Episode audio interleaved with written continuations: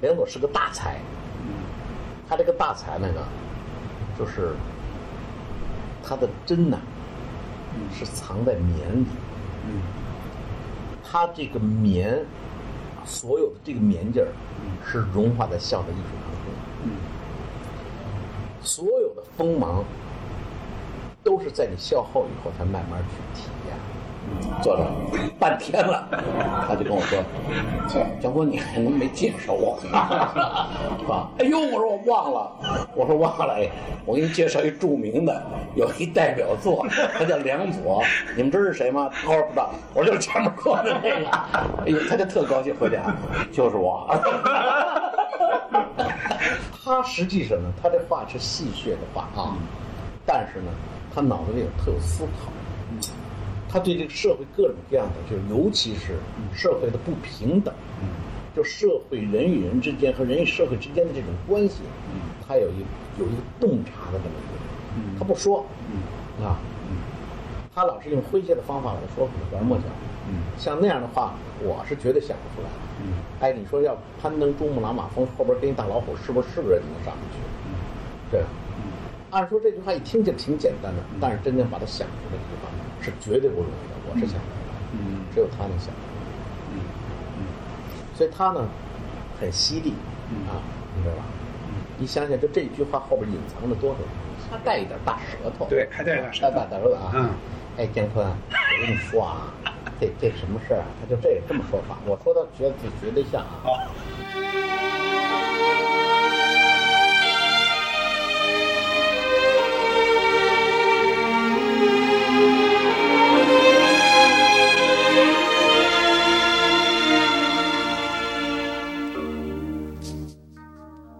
好，欢迎收听《西四五条》，我是今天的主持人捕头。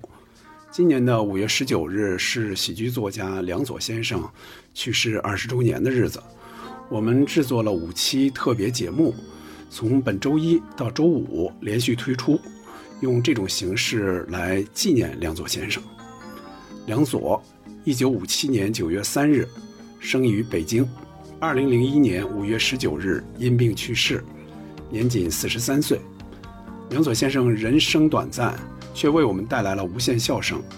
他八十年代起和姜昆等人合作，创作出《虎口遐想》《特大新闻》《小偷公司》等脍炙人口的相声名段。九十年代起，又和英达等人合作，推出了《我爱我家》《闲人马大姐》等情景喜剧。其中，《我爱我家》至今仍是一座无人超越的山峰。我们做的这五期节目都是访谈。由梁左先生的家人、朋友和工作伙伴来说说他们当年接触过的梁左。需要说明的是，这一系列访谈都不是最近进行的啊，时间大概是二零一三年到二零一五年，那时候我才写《我爱我家》背后的故事，以及梁左先生的传记，一一采访到这些人，都包括谁呢？有姜昆老师，有马未都老师、谢元老师，当然还有《我爱我家》剧组里的英达老师、梁天老师等等。还需要说明一点的是，当时录制这些声音主要是为整理成文字，有的录音现在听起来听感稍差，还请各位谅解。今天我们的节目首先推出的是姜昆老师的访谈，采访时间是二零一四年十二月十二号。呃，我是看到，其实那个《虎口遐想》那本书我也带来了，一会儿再找您签名。您在那后记里，其实当时也写到了，嗯，最早的时候就是八，大概是李文华老师，他因为嗓子嘛要离开舞台，当时因为正好又是搭档的问题，又是您当时您您自己书里说的是，呃，就是因为行政工作开始多了，就是说需要一个创作型的一个人跟您合作，就是想找这么一个人，然后正好遇到了梁总，对，大概是这么一个机缘。天机，嗯，这是一个天机。您当时去。因为我我们一直听说的是，因为您去请教陈龙老师问题。然后郝宇上次跟您说是因为聊天不，陈龙老师是这样啊。陈龙老师呢，他说呀，嗯，他呢有一篇这个作品，绝对可以改成相声。哦，他自己的，他说的，他有一篇中篇小说。哦，他说绝对是一篇相声，他已经见了我好几次了，要跟我说。哦但是呢，每次呢，我都没知道，我都不知道这个作品究竟叫什么名字。嗯，好像是叫呃，就是他写完了人呃人到中年以后吧，是吧？然后他写了一个什么这个就是呃，就像就像我们我们我们呃那个什么来，我们我们局里的年轻人似的哦，就类似这样的一个组织部来的年轻啊，人组织部年轻人老母那种 像类似这样的事儿。后来我就说，我就上他们家去吧，哈，就约好了到他们家去。他们家住在东单三条啊，东单三条。然后我去了，我没想到就在进了他们家以后呢，我认识了两个人儿，俩谁人？一个叫梁天儿啊，一个叫梁左。我他妈把我叫去啊，干什么呢？我我聊了三回都没聊上这小说，没聊上小说。他妈那次让我帮着梁天儿啊介绍个工作，把他介绍给谁呢？介绍给陈佩斯，因为梁天儿呢当时是在洪都西服馆，对，好像是。啊，在洪都西服馆当宣传的这个宣传科的这这这宣传员啊。他妈说他是个材料啊，结果呢我就去了，去了以后就托我这个事儿啊，我就在他们家聊。但是呢，聊着聊着啊，我就跟梁左就聊上了。梁左说：“嘿，我我还有一我，你别你别管我弟弟，我弟弟就怎么回事？你跟跟我聊，我就跟他在旁边一块儿去聊聊。哦，他跟我聊什么？聊小说。嗯，他聊小说。嗯，他给我讲了，就是讲那个我最近写了一小说。这小说呢，我说怎么样啊？他说给退稿了，人家没憋没要啊，这个、啊，没要。我说哟，那我说我说我说我看看我看看我看让我看看怎么回事吧。嗯，就这么着。嗯，我们俩人在一块儿就聊。聊呢，大概他跟我聊了有四五个小说，一个呢就后来我们改成那个叫做我想想。耗子那个哦，灭鼠剂那个。灭鼠剂，嗯啊，我就用白老太太们灭鼠剂有一大段用那个灭鼠剂，嗯，他还给我讲了一个，讲了一个叫是什么呀？这个这个三个，他用三个，一个是那个老虎，他不叫虎口遐想，叫什么？叫叫叫什么啊？完了以后，一共给我讲了三个，嗯，然后我说你能不能够把那老虎那个给我？嗯，哎，我然后我就看了他这个，这看完了以后。后来以后呢，他呢大概给我讲了讲，嗯，我说这东西呢可能能是个相声才，我说那两个不行，那那老耗子老鼠，我这都不好说？你又不是把它拟人化，是吧？你是通过人跟老鼠之间的这个矛盾，而且你讲了很多这个老鼠的什么知识类的。养鼠的对知知识类的很多。我说这没法说，还有一个类似，还有个什么什么西班牙的，什么什么？我记不清了，什么什么托什么斯啊什么的，就给我讲了三个。后来他就真把那把那小说那底稿给我拿来了。嗯，这小说的底稿拿来以后，我看了，我反复看了大概有有二三十遍。是后来后来拿回来又看了看。那当当时没有啊，对我们俩就聊天，拿了二三十遍，然后我当时就是就是跟给他，我记不清当时有电话没电话，那时候还没电话呢，反正是。嗯，八六年应该是是吧？八六年，比这个早啊，应该是八六年。等于得是您八六年就出来了这作品，87年那就得等于是啊八五年、八四年，八四年的样子，八四年，我叫对。八五年，八哦不对对不对不对，八五年，对，八五年。八五年，没错，他比那个还得因为八五年的五，没关系，你说嘛。八五年的八五年的五月一号以后，嗯啊，嗯，呃，完了以后呢，八五年，我呢，我那时候也正是处在一个危机，什么危机呢？就是这个唐杰忠老师跟我啊合一起合作，嗯，合作的第一个节目呢，我们还得奖了，是小一等奖，小兵那个吧，新兵小新兵小传，新兵小那个特。新兵小传是谁写的呢？特别棒。是牛群写的，嗯他正好也是牛群被枪毙的一个稿子，我拿过来了，我说我演，我准备跟呃唐杰忠老师一起演。我为什么演？我当时脑子里在想，就是说唐杰忠呢接李文华特别的难，是用唐杰忠自己话说了，你这个唱一歌，九九那个艳阳天来哟，你唱完了以后，他在旁边，嘿，你唱的真好听，哐，底下就乐了。嗯，这说什么呢？就乐了，怎么了？就乐了，就是这李文华当时在观众中就这个影响。他说我哪儿的？我我我不行啊！我我我哎，你说的真好，就乐。姥姥也乐不了啊啊！说你别把我当李文华，咱们呢必须要演适合咱们俩的节目。嗯，说 OK，我就想重新的塑造一个新型关系，跟唐杰忠要塑造一个新型关系。结果呢，我们就演了这个叫做《新兵小传》，因为他是部队的呀。嗯啊，我跟前面问着，哎，那时候你干嘛？那时候在也那时候也他告诉也不能从儿子我儿子往我这儿传，是不是？就这样。完了以后，但是演完了以后呢，这个作品虽然表演获得了一等奖，但是呢，这个作品影响不大，就没有得到观众的承认。嗯，我又开始想，嗯，我想啊。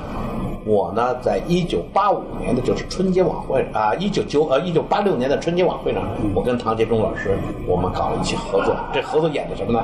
叫照相，照相那个，嗯嗯，叫照相啊。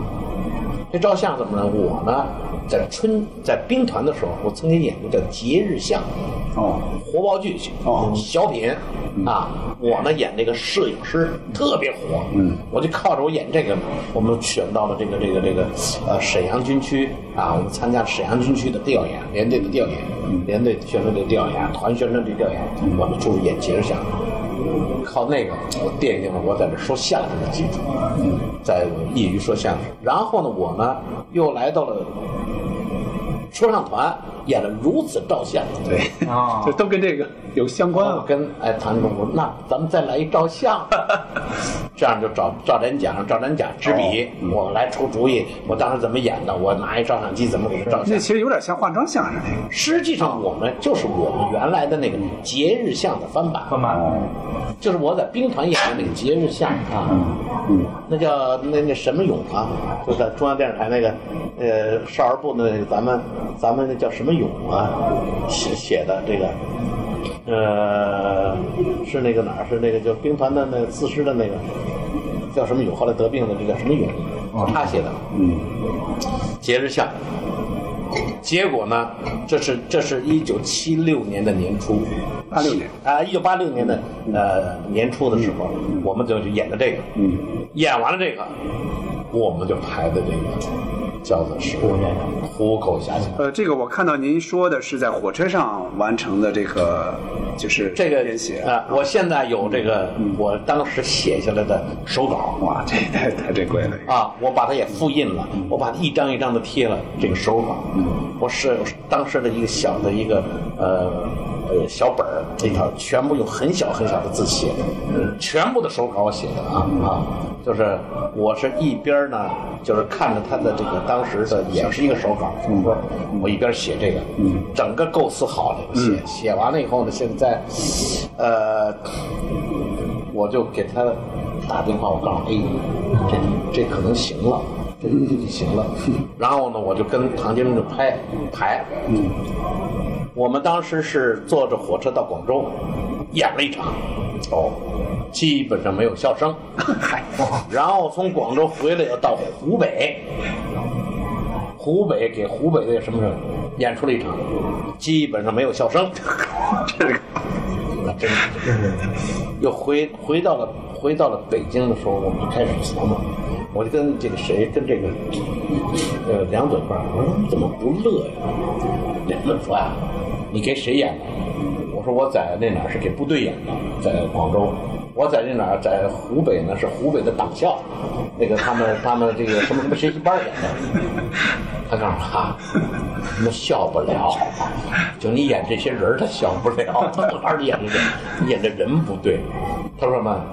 这是得给老百姓演，所以我后来我给妞妞写的，我不是给你给你们我我给妞妞就是今年她不是要出她八本书吗？消亡录我给我消亡录呢啊，消亡书我不是消亡书，妞妞要准备重新写。哦呃，她要重新写一本，她要重新写一本是。写一本，然后我这块儿我给梁子写了一个，写了一个，写了一个，呃，就是给给妞妞写了一封信。他是就是长江文艺给他签了两本书，啊一个是写他父亲，一个是他自己的专业的，哦他他反正是签应该是签了两两个合同，跟那个长江文艺哦啊，因为消亡书也是他们出的，是啊他们的前身华艺，最早是华艺出的，嗯，我说呀，我说今天听说猫猫要为梁左著书，我觉得太有必要了。梁左走了的这些年，我一年比一年感到有要重新认识他的需求。按说我应该是他最亲密的朋友，但是在我和他在一起的那些年，我万万没有想到，他平常那些戏谑和开涮的话，居然全是今天网络语言和时髦的体力。啊，唯一不同的是，在那个时代里没有搭上流行的动车，因为那时候还没有修高铁。有的时候猛地发现现在一些流行语居然是两朵十几年前的老话，一下子我都感觉到与梁左陌生起来。他怎么能有让十几年后的人们才说出他十几年前的话的能力和本领？他是什么人？我期盼着猫猫的作品问世，回答这些年萦绕在我心头的这些迷惑。嗯，他是要出要出这本书吗？他们让我写个介绍语嘛，我就写的这个，就是。那么梁左呢？嗯，就是当时你你们发现这个可能是观众不对，啊他，说发现观众不对。嗯，后来呢，我呀就到首都体育馆，我应了一场。啊，这一场是等于是一九八六年的年，呃，大概是二月份，四呃四月份、五月份吧，三四月份、四月份、五月份吧。这一场演出可了不起了，啊！结果呢，这梁左啊，跑到主席台那儿听去，听美了以后啊，他他跟我这个这个，他他他底下他逗我，你知道吧？他他他们跟我这下来后，我说你他妈干嘛呢？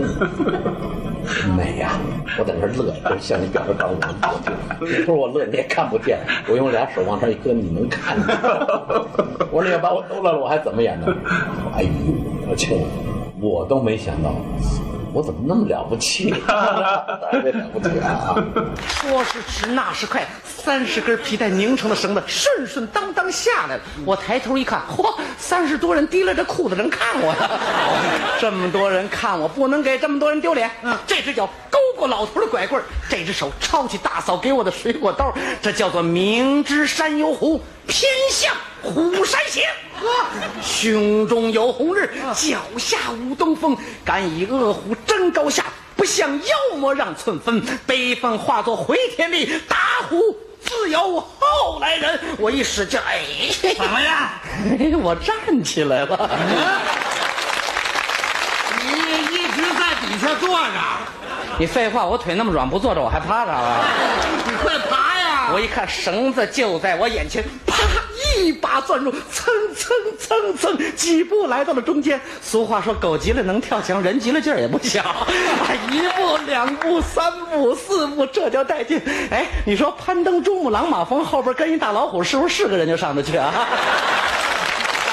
从此啊，反正是梁左呀、就开始，基本上我们演出的时候都跟我们在一起，创作的时候我们俩在一起，嗯，包场包括我到他们家去啊，就是在他们小院里吃饭，光着腚吃饭那时候那经常的事了啊，我们反正经常在一起，在我们家里一宿一宿的，他他他知道，我们一宿一宿的不回来，一宿一宿一宿的熬着夜写啊，嗯，呃，梁左完了以后，有一天他问我。那么我算不算名人了？现在我说你当然算名人了，对不对？你想想，你已经连着出了几个作品。那会儿他写了这个叫做这个，啊啊，这个完了以后呢，我们一在一起写的《电梯风波》。对，啊，写的《电梯风波》啊。第二第二段可能就是《电梯风波》了。嗯。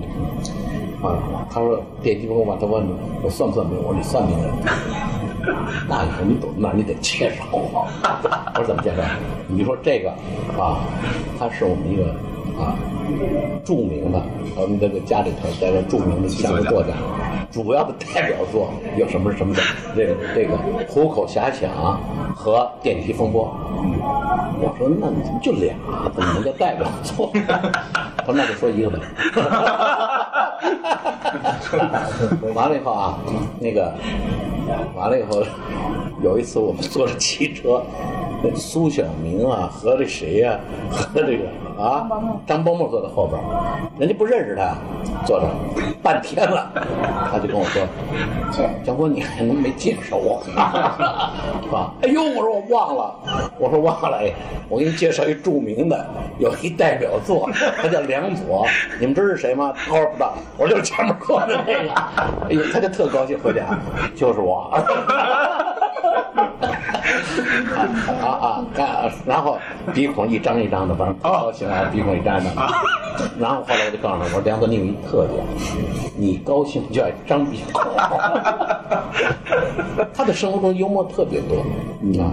有一次我们俩人去搞创作，到农村去，我们坐了大概是夜里边两三点钟坐的火车，早上起来六点钟四个钟头，然后呢开始坐汽车，坐的大概八将近将近到，呃，我们等于是八点钟坐坐坐坐长途汽车，还不是人家车接我们，长途的班车，咣当咣当咣当，一点钟到那儿，我们俩吃饭，住在特破的招待所，然后呢，他告诉我，哎。问他们有拖鞋吗？我说你想这什么地方有拖鞋？这农村的招待所哪有拖鞋呀？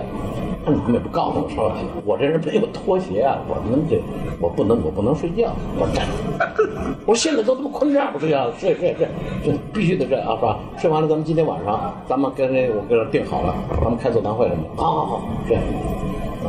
我倒头我就睡着，睡。大概睡了大概有三个小时，到四五点钟的时候，我睁眼起来，我看着他抽烟，在我面前一堆的烟，然后两眼盯着我，他问我醒了？我说醒了。兄弟，我今天晚了一步。我说兄弟，我今天晚了一步。我他妈要先睡着了，你也甭想睡。他生活当中就是有这么很幽默的一个人啊，啊，我们到我们家里边，有的时候晚上，啊，我们有时候聊天聊的特别晚啊。我们家那时候住六楼吧，今天住六楼，没有电梯了。到那时候晚了没有电梯了，必须要送他下去，是吧？光送他下去，送他下去，他呢近视，他看不看他他看不见道正好人家那边上来一人啊，他也没看见。等他前来看着吓跳，他说他说你这人太不像话了啊，你怎么不说话呀？这黑灯瞎火的，你这玩意儿你这不是故意吓我的吗？是吧？他说啊，你怎么你怎么不说话呀？他走道没声儿，啊 突然出啊现啊！说你没声儿啊，你这你走道你还得出响啊，你不能你这你突然穿我那个，你都吓死我你了。吓死我！你你你走这道儿你黑听你你得带响了。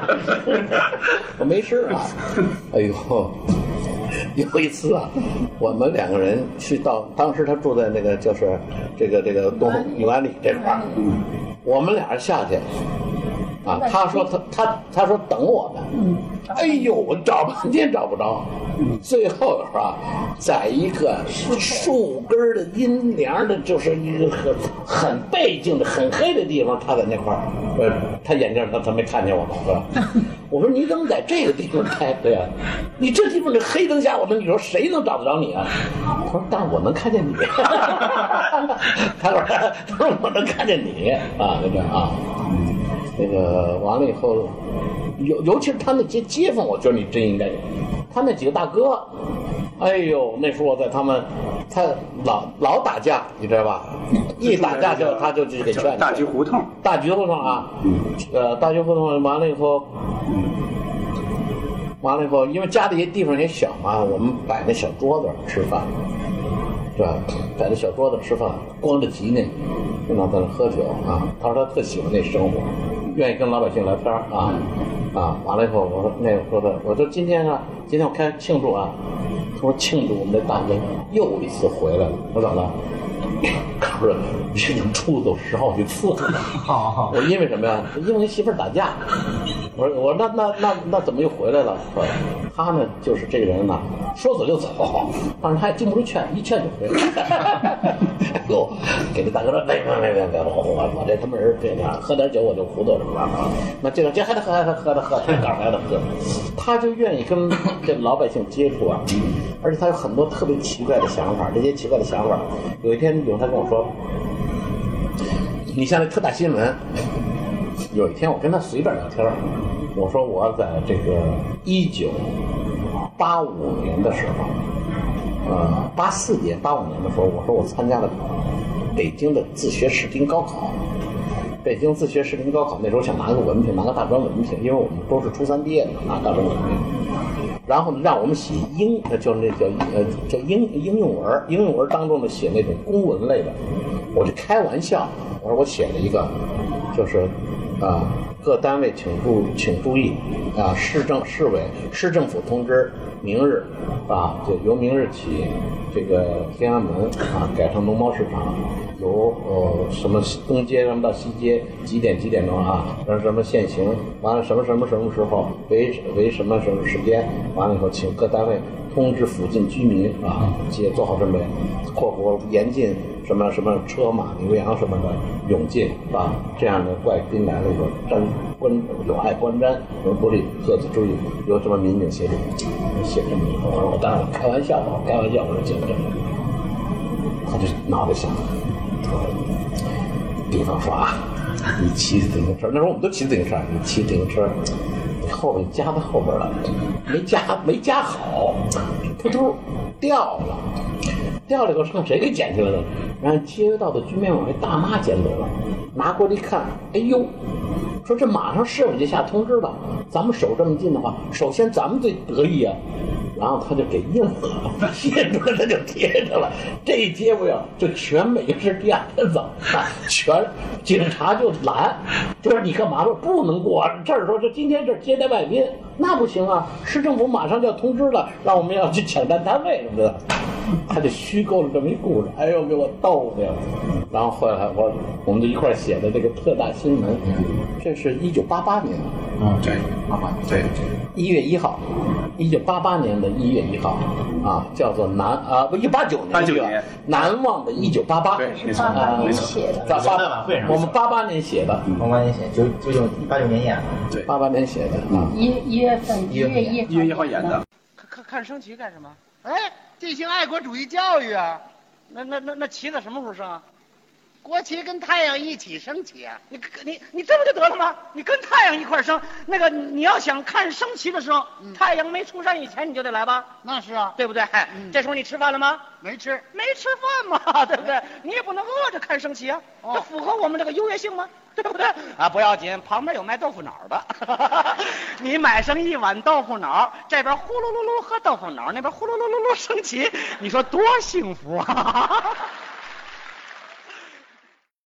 然后八九年呀，我写的什么呀？我大船啊，八八年就八八年写的大船，八八年写的。写大船，后来给我枪毙了，啊，完了以后，当时那谁，这爱之声找我谈话，嗯说是我没把住，没留神啊，那个就是那次通过了，我是有责任，不赖你们，我有责任。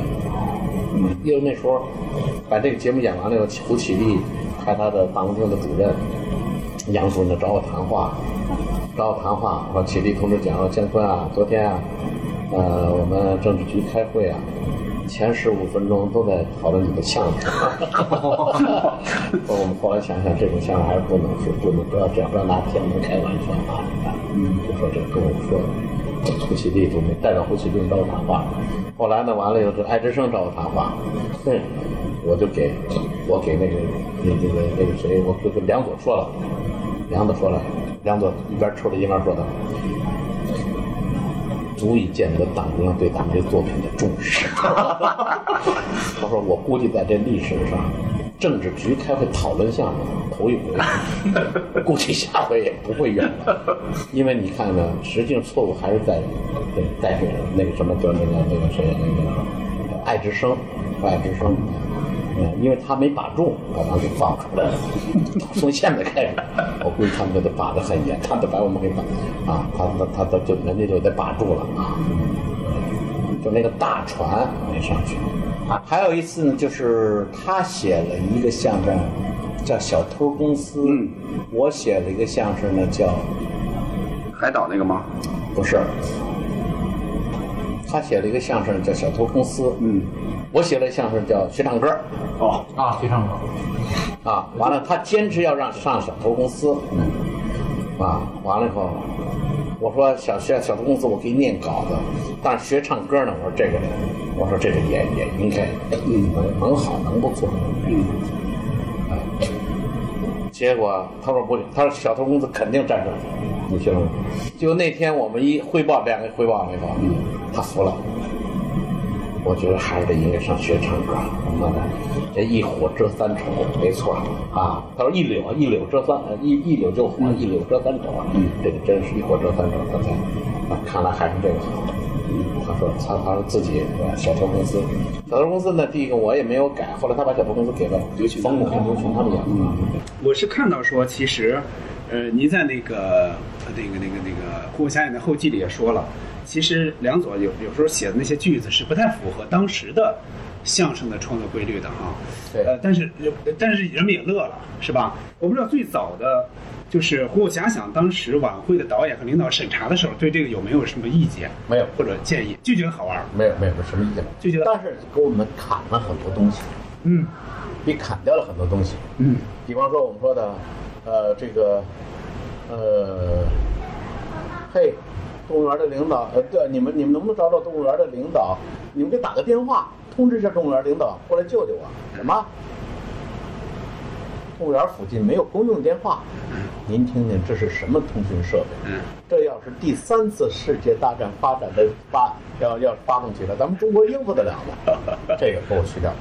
再一个说的，你说当一大老虎信仰什么？谈的信仰信仰什么？那你就得信仰马克思主义，多远呐？是吧？你现在你就呼他的话，你你人家也听不懂啊，是吧？外国人他也听不懂啊。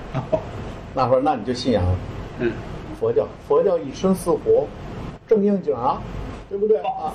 这是最终的啊啊那你就啊，还再者说了，佛教打哪儿生出来的？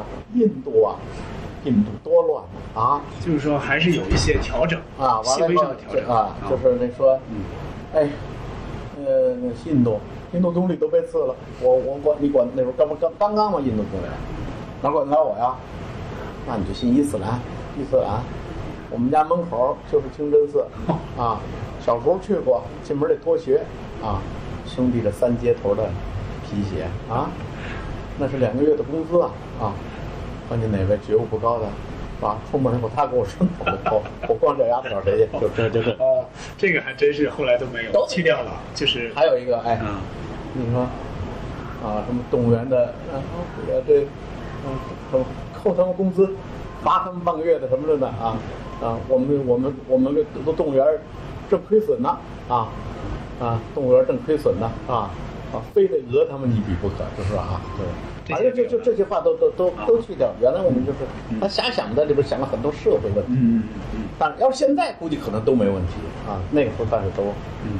怕影响不好，不允许呃，我我是看到这个好像是梁总的文章里说的，就是因为就是从红火想想开始，呃，电梯起电梯风波呀，还有包括最后特大新闻哈，就是说人们都说是有的人在报纸上批评说梁左和你们就是你们一块儿创作的相声是有抹黑的这种这种这种好像这种就是让人感觉很气愤。当时是有这种很厉害吗？这种？没有没有，啊，当时就有一部分人嗯。不太理解这种说法，认为第一个你们说这相好，我我问你们，嗯，它有什么主题？对，没意义，觉得它主题思想是什么？啊，他没有用，他没有用更超前的思想，就是说，我们这个通篇呢，它记录了一个时代，嗯。记录了一个深层次人们内心的一种浮躁的，没错没错，还有通过社会变革，嗯。啊，这种这种改革，这种改变了人们旧的这种思维方式，嗯。所以这种新的这种思维方式，在这个杂乱交替之中呢，嗯。呃，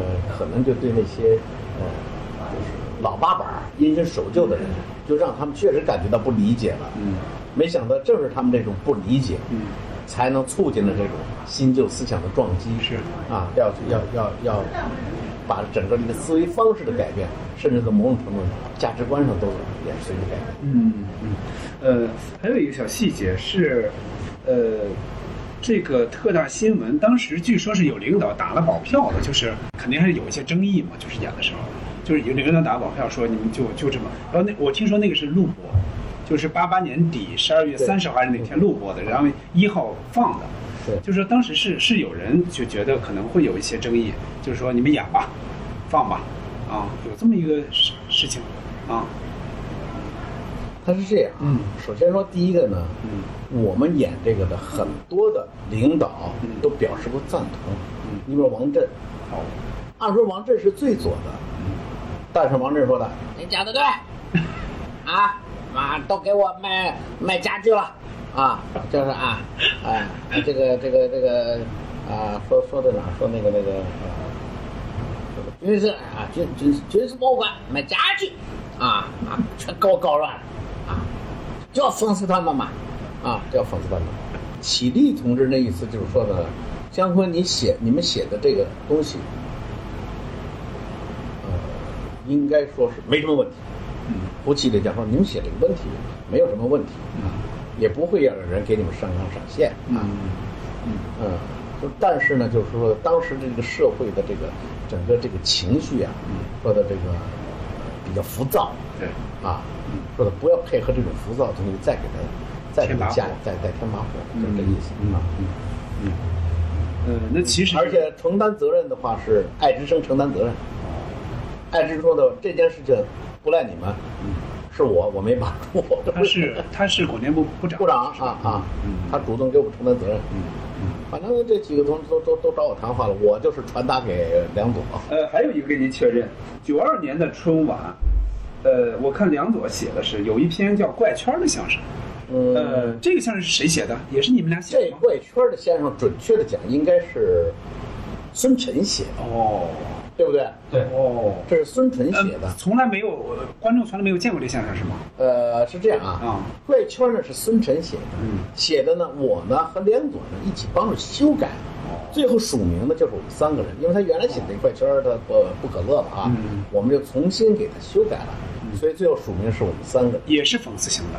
讽刺性相声啊这讽刺相声我们在哪儿演的呢？是在天津市的春节晚会演，对吧？对，结果也没也没播。也没播出，也没播出。但是那个我后来了，我们是零零八年，嗯零八年的春晚给他上的这个，上的这结果没没通过，没通过。我们后来要想改一别的也没改，等于这是为了零八年，结果我们是给了天津电视台，我哦们改了名字没叫怪圈，叫家庭烦恼。哦哦哦，这样的。因为我是看梁左的文章里说，说有有同志提醒说，说你们连续五年都是讽刺型的了，今年上这样的作品吗？还几几经反复之后，在那年上的是《美丽畅想曲》。对啊，对吧？是这跟怪圈是一年，对吧？对因为我看的是梁左的文章里写的。呃，再一个就是说到大船，其实上次参加你那个座谈会那次，嗯我也大概听你大概讲了一下，嗯那一听就太大胆了，有点儿 是吧？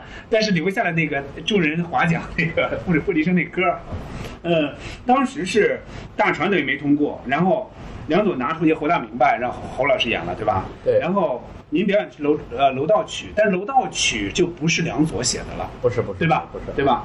呃，那是时间太紧了，他实在写不出来了。啊，不是你没有那个大船那年我就没上，哦，大年那大这应该是九三年啊，这应该是一年吧？呃反正看看梁左文章里是这么写九。三年他是没上，就是我没上这一年，就是因为大楼道曲，楼道曲，楼道曲是就是九三年，楼道曲就是九三年。哦，不是不是不是不是不是，嗯，绝对不是。我记得是那个一个背背景是他反正九三年没开屏。我九三年没上，93年没上九三年没上哦啊九三年就是因为大船，啊，九四年我上的楼道曲对啊。哦，那可能是九三年呢，我是我上春节晚会，我干嘛了？嗯我跟我跟王福利包饺子来着，唱的歌。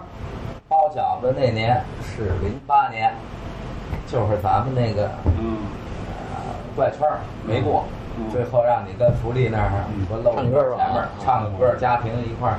反正就完全我没上。那天我们后来我跟梁总，我们俩又写了一个叫做呃未来的相声，未来的相声。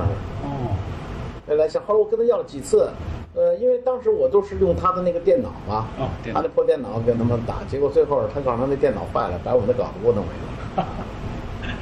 呃，唐小三儿那个啊，呃，然后九三年春晚之后，应该是梁左就再也没有参加过春晚的创作了哈。呃，您当时有没有觉得可惜？他是这样啊是怎么跟您说的？要离开相声，怎么跟您说？首先说第一个呢，我一开始呢，我想把梁左调到我们中国广播说唱团来，嗯嗯结果呢，嗯他跟我说的，他说啊，跟我谈了那是谈了很久，他说的，他说你这人吧，你我经过这么多年的观察，你就是一大家长，你呢谁都你都护着，是吧？左边呢你也得护着，右边你得护着，你护着护着啊，你还管爱管人儿。说呢，我在没有来你们这儿之前，我已经在你们出厂做了调查。你呢不许人家打麻将，不许人家呀下棋，哎，不许人家玩扑克啊。他说当然了，这都是上班时间了。他说我呢就喜欢嘛搓个小麻啊，完了以后呢，我愿意搞个自由主义啊。这个我觉得你呢，这人呢又是护着人呢。嗯，我要犯这错误，你肯定不说我。我肯定不说，我说这他妈，我肯定说你啊，我肯定不说我。所以呢，我觉得我不能上你那儿去嗯，但是我也不能在那儿待着。你呀、一定得给我找一个好地方，让我呢既不上班儿啊，又拿工资啊，完了想玩就玩儿啊。啊，能睡就睡，说了一大堆，是吧？这么像相声。后来我说你，我说那你啊，就这么踏踏实实的啊，呃，我说找一个要饭的地方啊，谁也没人管你，我跟你讲啊。完了以后，后来我就给他办到那个呃，去研究所。去研究所了。嗯。他到这儿去了，嘿，这真是我应该来的地方。嗯。旁边就是红年会，《红楼梦》会啊。哦，我是他们那儿的会员呢，我是不是第七号，不是第八号的？给我写的。啊，我也不真的假的，反正在那蒙我啊他是研究好一点，上学时候研究好一点。我也采访过几个他的同学。啊。啊，嗯。红楼梦》嗯。啊，呃，那就是说他大概是什么时候跟您说？嗯，不行，我要去，可能要写一个情景喜剧。嗯，情景剧他没说，偷偷写的。他没敢跟我说，哦你知道吧？哦，很长一段儿，我见不着他，我问他你干嘛呢？他说我不能告诉你。他说我告诉你啊，我他妈估计我我你得还说，你怎么不告诉我啊？结果你看他也没让我上，什么都没有。哦，对呀、你知道他为什么呢？因为他把我所有跟他讲的包袱，他全写在上面了，对不对？我是所有的生活当中，我在饭桌上讲的笑话，我们的历史，我们这这这个取一些自己的笑话什么的，他全给写在里边了啊。嗯，嗯，尤尤其是像宋丹演那个，又是又是大鼓演员对，它 里边有一些曲艺的东西啊。对。啊，因为宋丹丹的好在什么呢？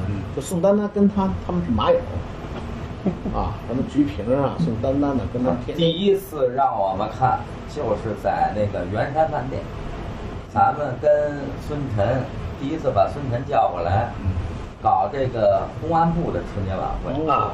哦，他那天下午嗯来了，说我给你们看几集我拍这东西，在这儿我们才第一次看他。当时公映了吗？还没有。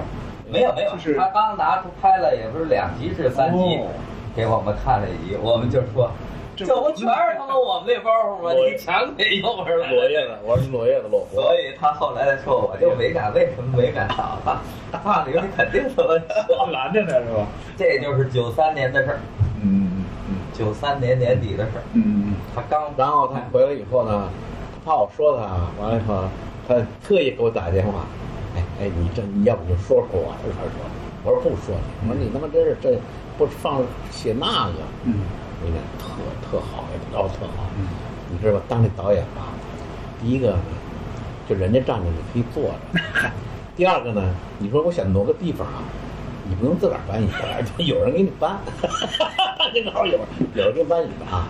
然后呢，你眼睛一看就有人给你给你送水了，这真真自在，这玩意儿。对，他这是那个可能是临时家庭那个事儿，他后来去导了临时家庭嘛，啊啊，他自己又导了一个一个一个片，嗯。但那个好像不是不怎么太成功，啊，呃，就是说他他说跟您说完，您觉得有没有可以理解的地方？比如说，首先说说收入上啊，第一个他的啊他他讲，嗯我挣钱挣得多，嗯这第一个嗯。第二个，比相声简单。对对他说我这个就是我当时一说，他们一给我记，这就是一集呀、嗯是吧？我们这叫胡卡，就是一集。他说我跟你那块儿折腾好几天晚上，一个字儿一个字儿的改。他说这在我们在我们这个这个这个这个这个电视剧里根本就不用。嗯啊嗯，而且起码这个不涉及到什么审查什么方面，可能没那么严，因为那我他在但这个我我就我也没知道那么多啊。他当时当时我记得有一个说法，说是全国的相声作者是两个半还是三个半来着，都包括谁？我现在不知道那个时候就是大家，我也觉得有点危言耸听，那怎么可能啊啊？相声作者当然很多呀。啊，是好像当时就我小时候就听说这么一个说法啊，就当时就是就是就是危言耸听，因为你看嘛，从我演完了那个就是就是这个呃叫做我演完了这个想入非非以后，哦天津想入非非，我获得了二等奖，嗯以后就开始就说相声落入低谷，相声创作没有作品，啊一直说到现在了。你想想那时候多少？想入非非那边儿就一七几年啊，没有，八八一年就，八一年吧。哦，你看八一、九一、零一、一一，那么三十年了，一直就说相声落入低谷。嗯从那个时候开始，就人们一直对相声不满意，但是相声呢一直是不断的出来。嗯他就是说开始后来就从我爱我家之后，他开始不管是导吧还是写吧，进入这个情景喜剧这圈儿之后，你们联系就没有那么多了，就是说你沟沟通还多吗？啊、反正多吗正估计是少多了。，就是说呃这种这种就是这个圈子的这种状态是不一样的。不，他呢就是这样，嗯他这人那个思想啊，我个我觉得他他很复杂。嗯他这个首先说第一个呢，他应该是生活在一个既有传统的这个这种这种这种共产党的这种教育，又有这种比较啊正统的呃这个这个知识分子家庭的这个这么一个环境当中，但是他这个思想很怪，你知道吧？你比如说啊，他爸爸得病，那个什么康啊，那个叫叫叫叫叫范荣康范荣康得病，完了以后，因为跟范荣康也特别好嘛，对不对？人民日报哎，我跟他跟我说了，我觉得还得当官儿，知道吧？你这当官儿多好啊！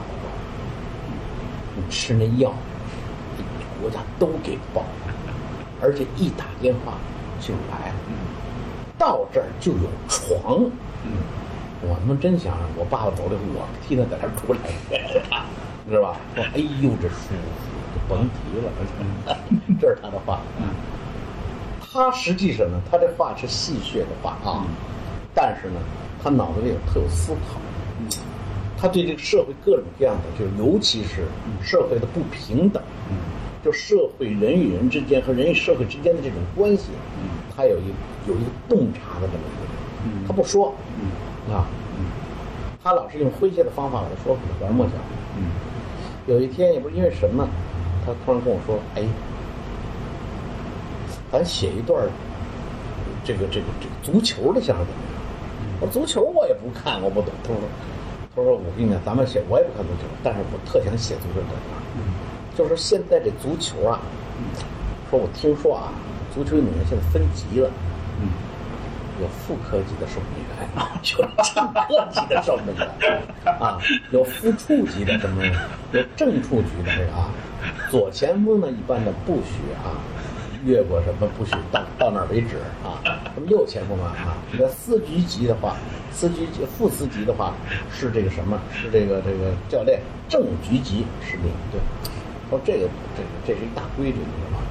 是吧？所以这派大门儿就是上让副科的上，还让正科的上，就就俩副局和正局打起来，咱写这个。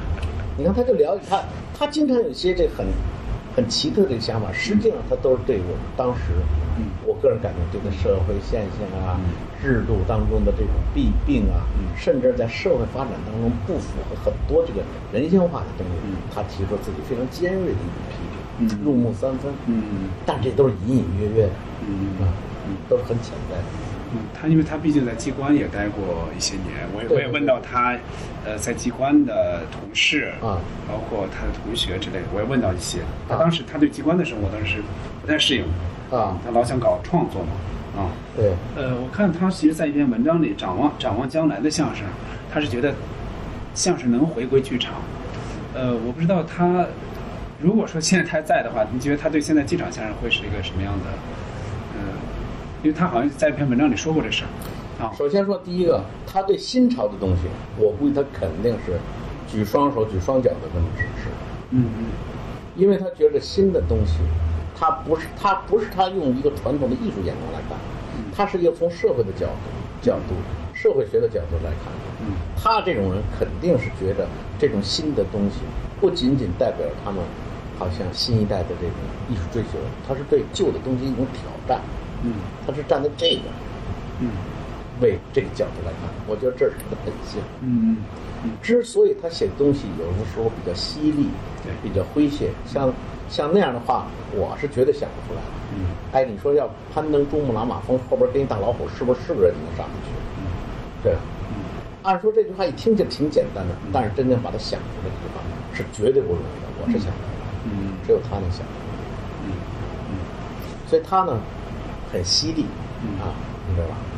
你想想，就这一句话后边隐藏了多少东西？嗯嗯啊，攀登珠穆朗玛峰后边跟一大老虎，是不是是个人能上得去？嗯啊，他实际上尖锐地提出了一社会问题，嗯是吧？啊，他这里边有很多悖论的东西，对，没错。是吧？是说说最后的状态吧。就最后的话，他应该是零一年的五月十九号没有的。您是从谁那儿得到的消息？当时？呃，我是第一时间赶到的。哦，我赶到的时候，在人民日报宿舍。在人民日报宿舍的时候，嗯因为因为我对他因为太熟悉了，他基本上的一些跟谁好，哦，发生了什么样的事情，是吧？跟谁借钱，完了以后呢，他是一个什么样的一个心理状态，我是非常了解的，我是非常了解的。他最后也是他陷到社会比较很复杂的那个环境当中去，完全是他身上的很多比较懦弱的那种，怎么说呢？就知识分子那种，嗯那种，我个人感觉是那种天天生与生俱来的那种弱点，嗯造成他自己人生的一个悲剧。嗯，就最后压力太大了。哦，对他这压力太大了，太大了。嗯嗯，我不愿意就是说过多的就苛求他，但是我总有时候我比较恨他，恨他在，就是这个人就是，怎么说在有很多他在大是大非的方面非常强，但是在小是小非上面非常的模糊。嗯然而正是这些小是小非方面断送了他的性命，嗯断送了他的性命。嗯我我是这么感觉。反正他的后事我们都担起来了，都担起来。这个我等于当时我不知道我是当他是一九一年吧，呃，零一年，零一年二零年五月十九号。啊。二零零一年五月十九号。那时候我当没当研究所所长？我想想，我我记不清了。二零零一年，我他当时最后的关系是不是还在还在研究所？是吧？我我可能还是当研究所所长。在那之前，反正最后我等于是把等于他所有的丧葬费全给他，我全给他包起来。嗯、在那之前，呃，联系是大概多长时间之前？还记得吗？现在？嗯，那就已经有半年都没有联系了。嗯嗯，大概就是在半年以前，我让他参加的我一个叫做“朋友”的这样一个，呃，哦，电视节目吗？电视是那个吧？啊就是那个王刚主持的。王刚主持是那个完那我我我有印象，你看过吗？有印象。嗯，有他吧？有印象。有他吗？应该是有嗯，啊、有点印象，因为那个节目当时我老看。啊，对，嗯，没他，啊，没有他，反正那节目我老看。因为是什么呢？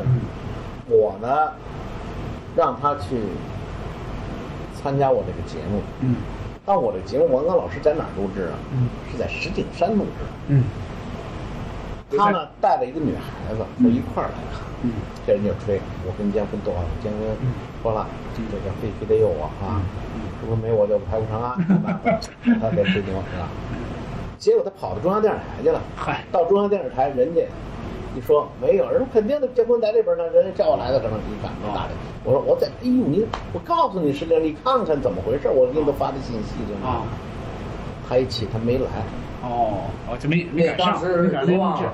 德旺导的嘛，那应该录的第一期，是不是第一期啊？第一期用的是他，哦，第一期朋友反正在石景山没来，那来他是没是不是没来吧啊对，那天我我记得特别清楚在现场嘛，他没来。回来我跟他呃生气了。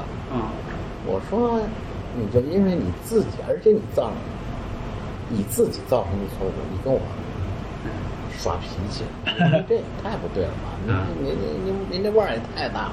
我说我请来的都是跟你有关系的，杨澜是吧？完了以后这个什么，这个全都是名名演员，是吧？我什么王刚、杨澜、赵忠祥什么都都一块儿。我说你得多好。嗯他非常诚恳的说道：“我他妈丢脸了。”我说怎么丢脸了？就领着那个人，我跟人他妈夸夸夸口来着。我说我姜昆在那，我一我我，人家说那次我能进去，我保证进去，还让你看你姜昆还这个那的，就到那儿你没在那，我还又找不着你呢。我必须还得继续把这口气，我还得不能咽下去，继续把它发出来，怎么办呢？就只能撤。撤！我什么姜昆，我不认识他了。他跟我是这么解释的。这是有他自己的这个这个这个这个想法。所以他是一个很有性格的人，嗯他特别逗。嗯哎呦，跟我们家江山呢逗事儿就多了。嗯，江山学那个，我们江山学人是一他就我听好几个人说，他其实他虽然是北京人，但他他说话其实这不是纯，比比如说这个这个这个北京味儿和没您这么浓。他这个北京味儿，他是这样带一点他说他带一点大舌头，对还带一点舌头大大舌头啊。嗯，哎，姜昆，我跟你说啊，这这什么事儿啊？他就这这么说法。我说他觉得绝对像啊。有一次呢，江山呢给他打电话，说：“您是梁左吗？”“对，我是梁左啊。”“呃，我是吴兰青他们同事。”他说：“吴兰青的同事。”“哦，呃，你你你有什么事儿啊？”我问他：“我是会计，呃，吴兰青的工资发了，请你到，呃，到青年会的青年，请你到青年会来领一下吴兰青的工资，向他斗。”哎，不对呀、他说的，你们应该把工资给我送来呀。说吴兰青不在，你必须要来过来一趟。哎，你这么说话我就不高兴了。什么叫必须呀、你那意思呢？我要不必须不必须我怎么办呢？如果你要必须你你必须得来，如果你不来的话，这个工资我们就扣了，算吴兰青全乡国家。看见你他妈这不像话，这还没听出来呢。你这不像话呀！啊啊！你们这你哎，你是你是你你叫什么名字？你电话多少？我得给你们领导说的说的去啊！这个事儿简直太那个，嗯，你别你不能这样，你对领导，我们领导不会听你的，因为领导只听我的，我们就记得，我就不信，嗨，我还没碰上呢。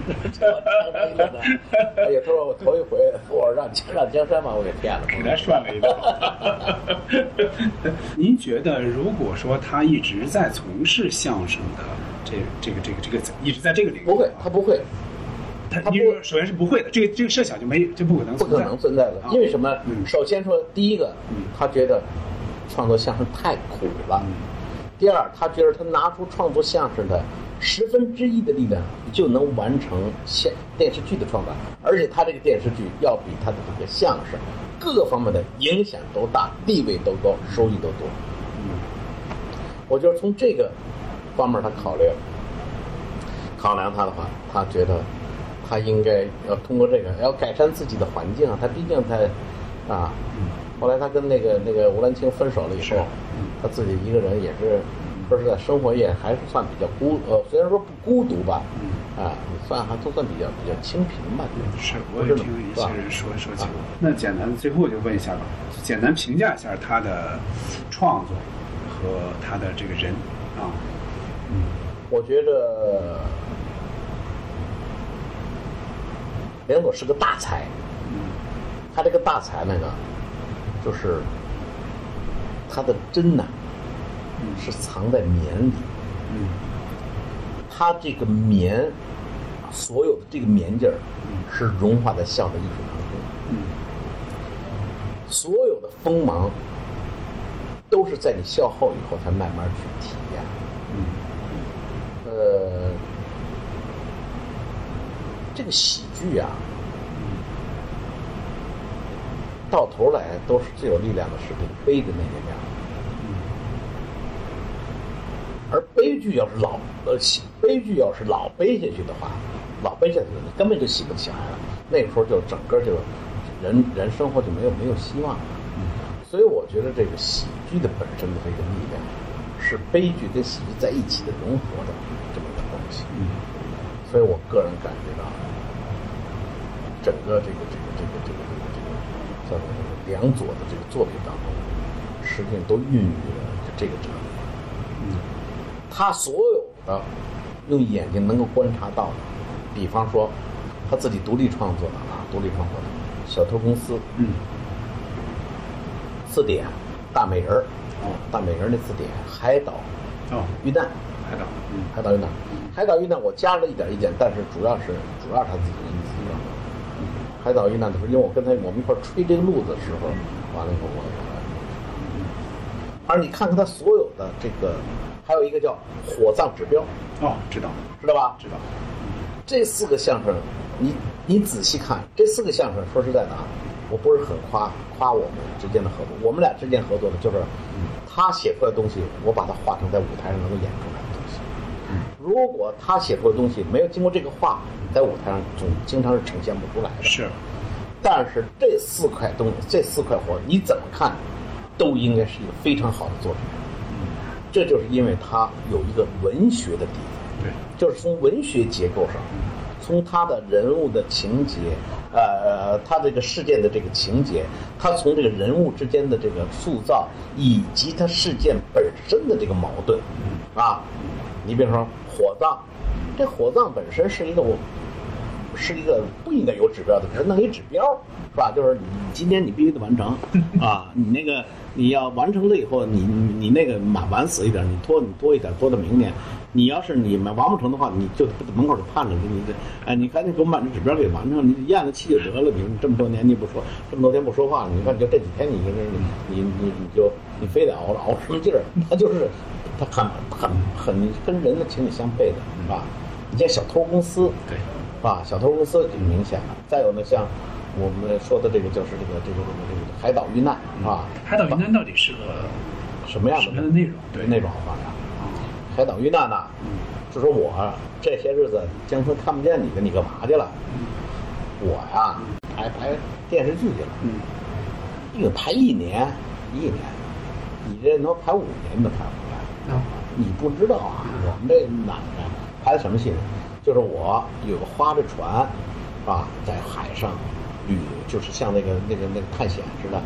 结果呢，船他妈被撞翻了，游到了一个岛上，在岛上生存，就这么一个故事。啊，这不鲁滨逊啊对呃，这个漂流记嘛，哎，就这么一个故事。嗯，那我要不要拍成电影？